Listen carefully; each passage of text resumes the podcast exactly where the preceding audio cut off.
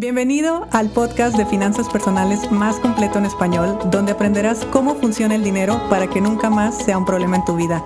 Mi nombre es Idalia González y estoy feliz de que estés aquí. Feliz inicio de semana y hoy, ay, perdón por lo que voy a hacer hoy, pero te voy a poner el dedo en la llaga porque vamos a hablar de la procrastinación. Vamos a hablar de todas esas veces que no aceptamos que tenemos que hacer algo y nos volteamos para el otro lado y hacemos como que no sucede y creemos que tal vez los trastes se van a limpiar solos y ya, lo dejamos para mañana. De hecho, de forma literal, la palabra procrastinación significa postergar para mañana y es algo de lo que nadie se salva, ¿eh? Nadie. Ahora que estuve investigando más acerca de este tema, porque por supuesto que es un tema que yo también padezco y creo que todo mundo, de hecho no conozco a nadie que, que diga, no, no, no, yo estoy al 100 siempre. No, siempre hay un tema por ahí que no estamos haciendo. Eh, hablaba de algo eh, muy interesante, estuve leyendo muchos artículos y decía que la procrastinación, para empezar, no es un tema de pereza, no es un tema de flojera un procrastinador no es una persona floja. Un, procrastinador es una persona que elige conscientemente llevar a cabo una actividad irracional que es no hacer lo que debería de hacer. O sea, ve la locura de nuestro cerebro. Pero bueno, ya por lo menos tenemos un rayito de luz. No es flojera, no es que seamos flojos, es que es algo más allá de nosotros. Y ese algo más allá me interesó todavía mucho más, porque aquí ya se meten mis temas, que es que una persona que procrastina no es que sea una persona que no sepa gestionar su tiempo.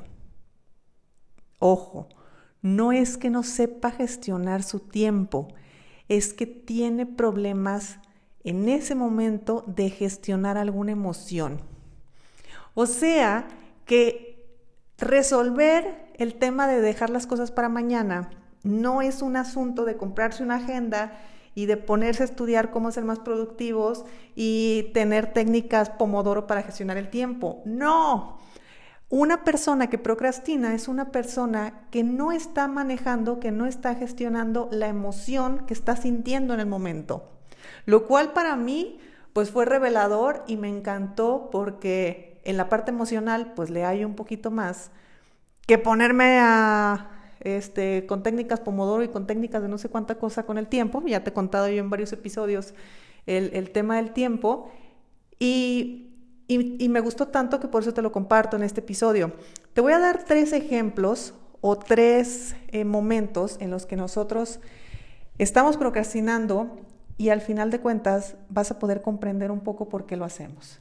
Así que ya tumbamos dos mitos, no es flojera y no es una cuestión de tiempo o de productividad es una cuestión de emoción. Así que bueno, ¿qué pasa con la persona que está procrastinando? Bueno, primeramente hay que ver cuál es la actividad que se está evitando hacer. Porque no es que a ti todo lo dejes para mañana. No, yo estoy segura que en el día tú haces muchas cosas, pero hay una o dos actividades que ahí estás como bote pateado, lo estás mandando por otro día, mandando por otro día, mandando por otro día. Bueno, eso puede ser porque eh, existe puede ser consciente o inconscientemente una asociación negativa hacia esa tarea que tienes que hacer. Y como existe esa asociación negativa, pues prefieres hacer como si no pasara. Por ejemplo, si la tarea que voy a realizar me genera estrés, me genera ansiedad, pues obviamente mi cerebro me va a proteger y me va a decir, no, no lo hagas hoy, no lo hagas hoy, hazlo después. Estamos pateando para adelante el problema. Sí, pero en algún momento necesitas asumirlo. En algún momento sí necesitas verlo de frente.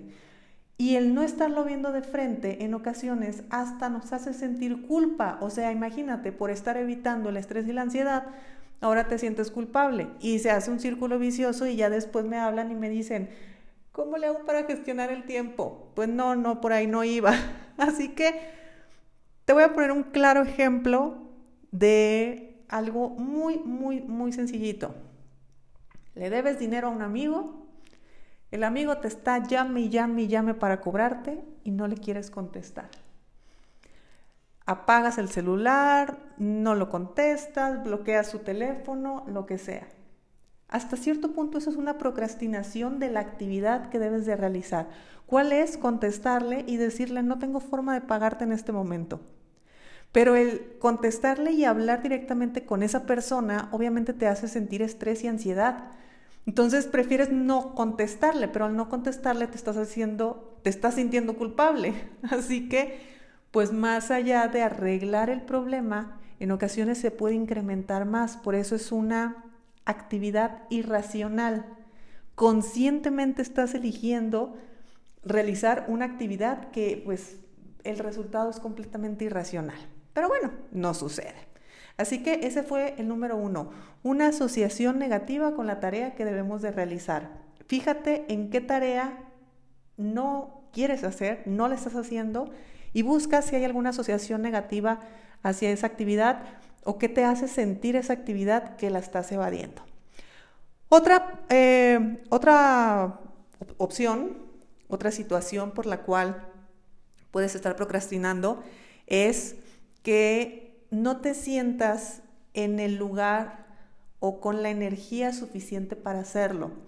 Esto ya es un poco más interno, bueno, el otro también es 100% emocional, pero en este segundo caso es emocional y energético, porque cuando nosotros estamos eh, en un lugar que no es el más óptimo, que no es donde nos sentimos cómodos, que no es donde estamos este, a gusto totalmente, pues las tareas que debemos de hacer simplemente no las hacemos.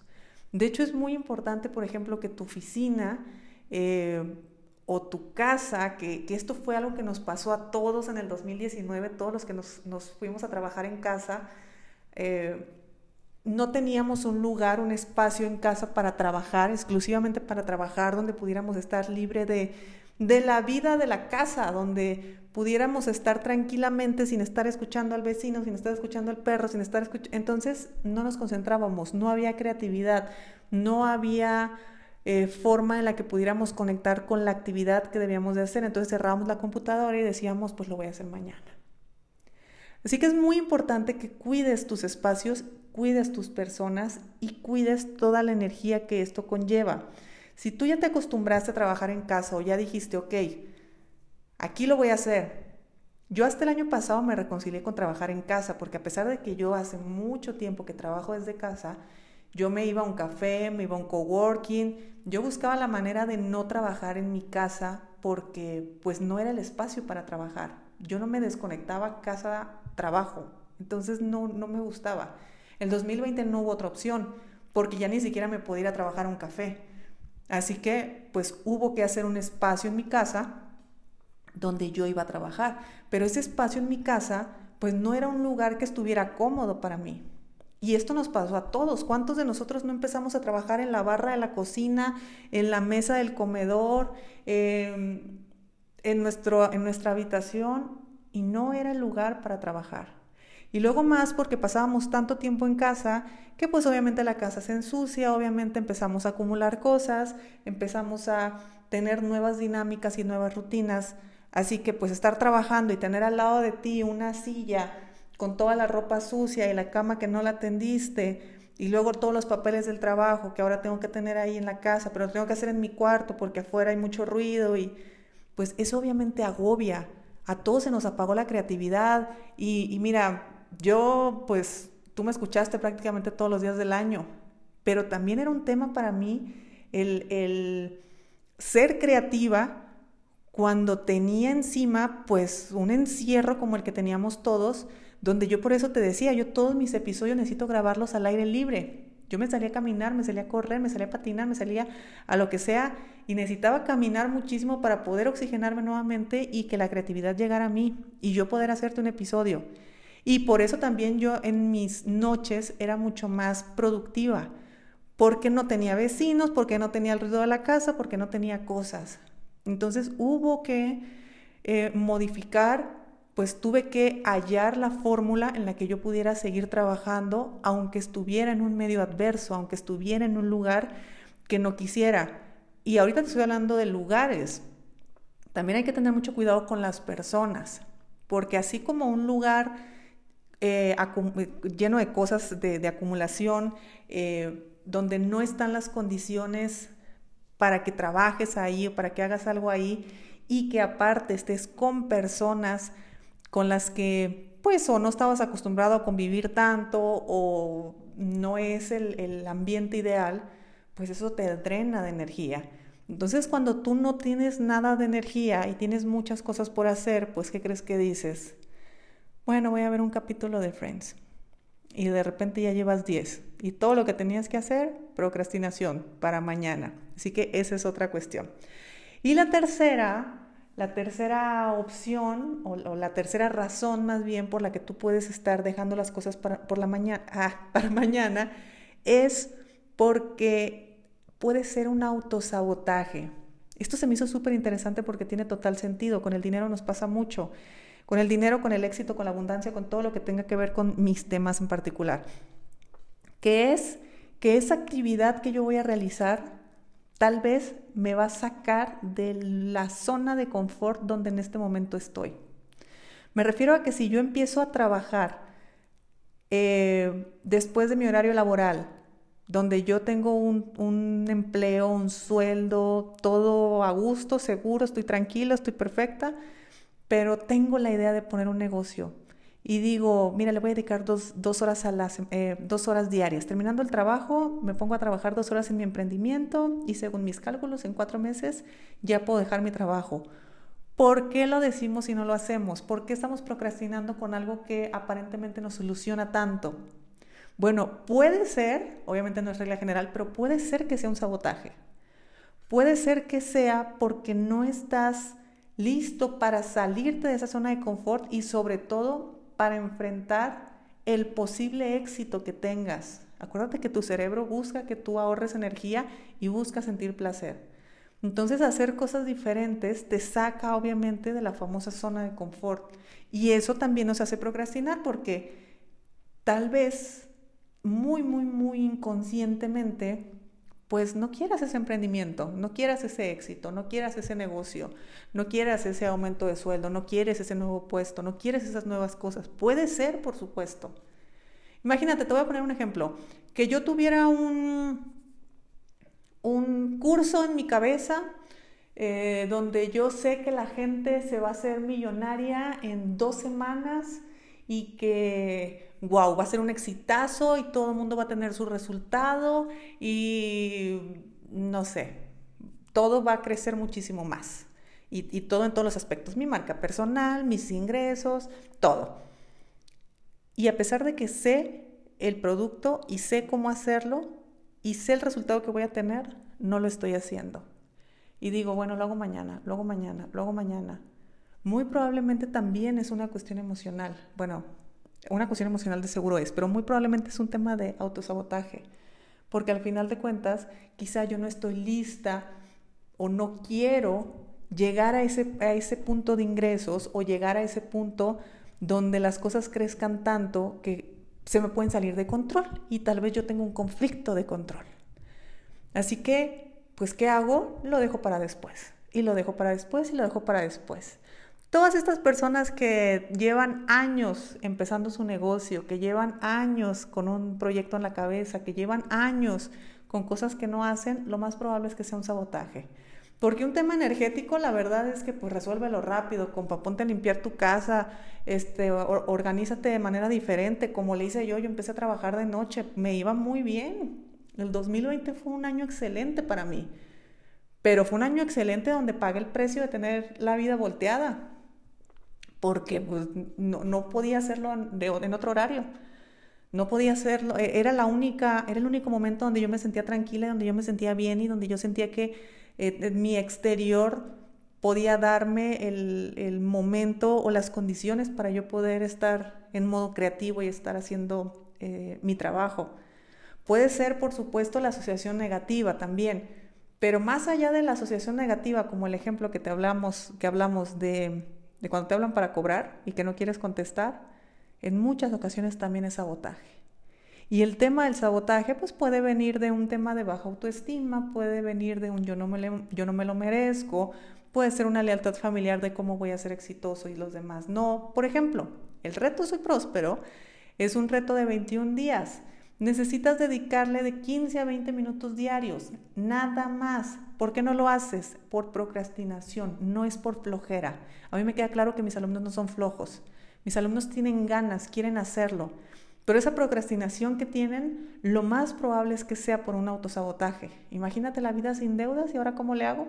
Imagínate una vida donde yo sé qué hacer con mi dinero y ahora qué hago si tengo toda toda mi vida haciendo las cosas diferentes. Bueno, ya ni te hablo de los de la certificación, que bueno, la certificación es otro proceso, pero al final de cuentas es un proceso de cambio.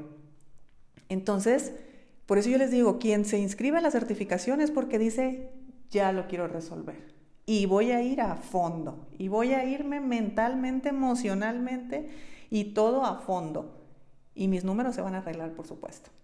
Pero primero me voy a alinear yo que por cierto estamos en inscripciones y cerramos mañana martes para que ahora mismo corras y te inscribas porque aparte de que ya estamos en los últimos lugares, hicimos todavía más accesible la mensualidad. No bajamos el precio, ¿ok? Simplemente estiramos a más meses para que la mensualidad sea mucho más cómoda para ti y sea más fácil ingresar. Y no procrastines el ingresar a estudiar algo que quieres hacerlo. Así que bueno, este episodio iba pues mucho por el tema del dejar las cosas para después. Creo que, bueno, esto lo he vivido yo, lo sigo viviendo y seguramente lo seguiré viviendo porque ahora que ya tiene sentido, porque tiene que ver con las emociones y tiene que ver en muchos casos con una situación que se esté viviendo en la actualidad, eh, en la actualidad, en la vida de cada persona, pues bueno, me da esa explicación que quizá no tenía, porque yo me considero una mujer disciplinada, me considero una mujer que, que eh, fácilmente crea hábitos, eh, no me considero una, una persona floja. Sin embargo, hay muchas actividades con las que no puedo hacerlas en este momento. Inconscientemente las dejo para después. Así que entender, entenderme que era la emoción que esa actividad me generaba y que yo no estaba sabiendo gestionar, podía ser la respuesta, pues bueno, créanme que ahora estoy más feliz que nunca porque lo detecto rápido, lo resuelvo rápido y las cosas caminan mucho más rápidas, por lo tanto yo puedo avanzar mucho más y bueno, emocionalmente me siento mucho más tranquila y mucho mejor. Te mando un fuerte abrazo, espero que te haya gustado este episodio y que pues le hayas encontrado un significado también. Mira, fue un episodio bastante largo, pero creo que valía la pena. Te mando un fuerte abrazo y que tengas una excelente semana. Si te gustó el episodio de hoy, compártelo con quien crees que necesite escucharlo. Sígueme en mis redes sociales arroba Idalia González MX en Facebook e Instagram. Suscríbete y nos escuchamos mañana.